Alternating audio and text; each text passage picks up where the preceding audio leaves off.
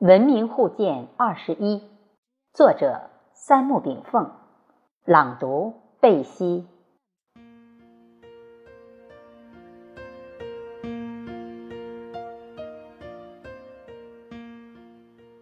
宗教、哲学、科学三者，在探索宇宙奥妙方面，竟是惊人的一致。在对大千世界的无限探索过程中，我们依据各个思想派别。对各自提出的世界观的长期稳定性作为基础，排列为宗教、哲学、科学三类。然而，人类社会创造的文化、哲学、科学、艺术等思想成果纷乱无杂，何以将全部成果概纳为宗教、哲学、科学三类呢？前边在五大思想中，我曾经叙述过。我们生活的宇宙尽管纷繁复杂，但不过是宇宙本体、规律以及宇宙现象的一和相。本体和规律是永恒不变的，属于道的范畴；宇宙现象则是无时无刻不在变化着的，属于术的范畴。所以，宇宙所有一切最终归为两类，即道和术。宗教。与道相应，科学与术相应，哲学则是既包含了道的内容，也包含术的成分。在人类漫长的历史进程中，宗教首先影响人类的生产生活，然后是具有辩证思维的哲学。而科学影响人类发展并主宰世界方向，还是近几百年的事情。公元前两千年前的犹太人亚伯拉罕建立了犹太教，古印度有婆罗门教。中国虽然在远古时代没有出现宗教，但中国人对每个时代的部落首领都有祭祀的承传。对天地崇拜，并形成了祭祀的习惯。这些仪式俨然超过了宗教的仪轨。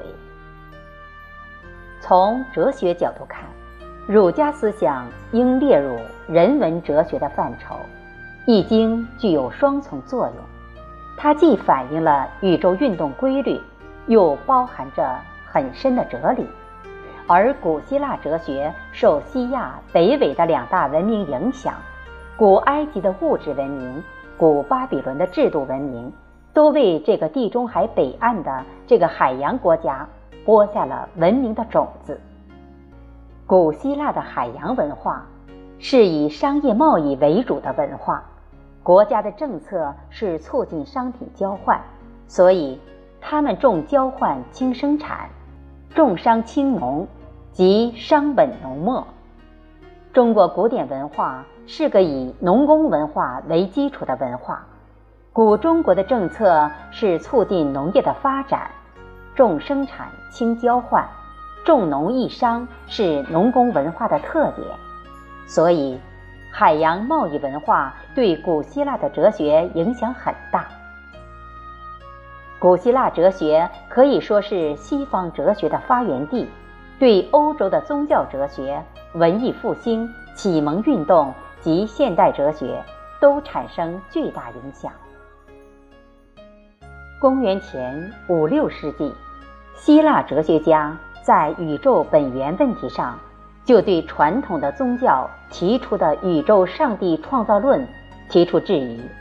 他们认为，世界的本源是物质性的元素。这是欧洲最早的唯物主义论的形成时期，代表人物有泰利斯等。当时，另一种思想倾向认为，宇宙本源不是些物质性元素，运动变化的仅仅是事物的表象或现象。宇宙本源是不生不灭的非物质性的抽象原则。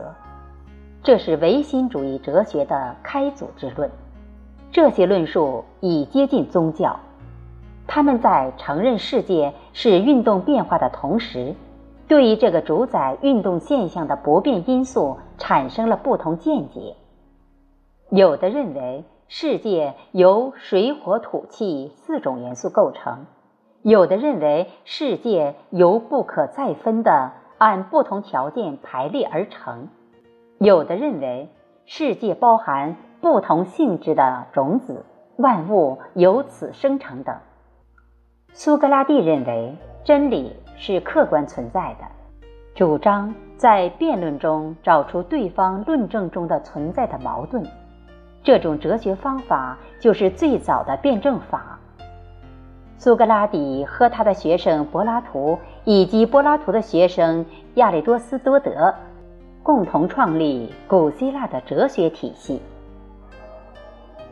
柏拉图曾对他们师徒的交流内容整理成书。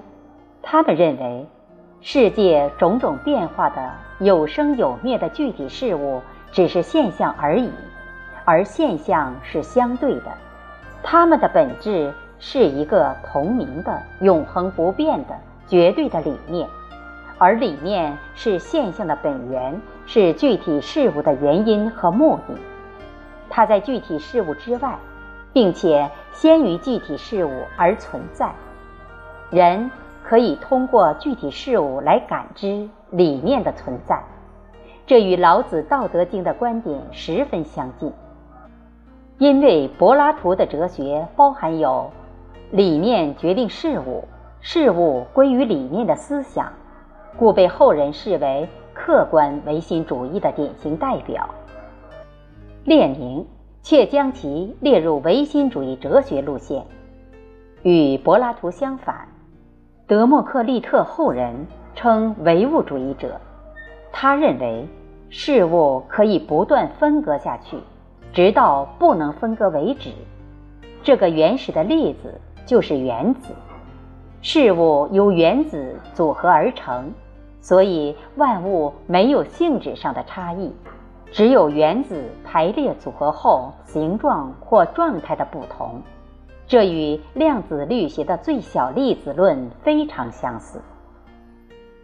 亚里士多德在继承柏拉图思想的基础上提出了不同见解，他把柏拉图的理念改称形式，把物质改成质量，并认为万物由形式、宇宙本体和质量。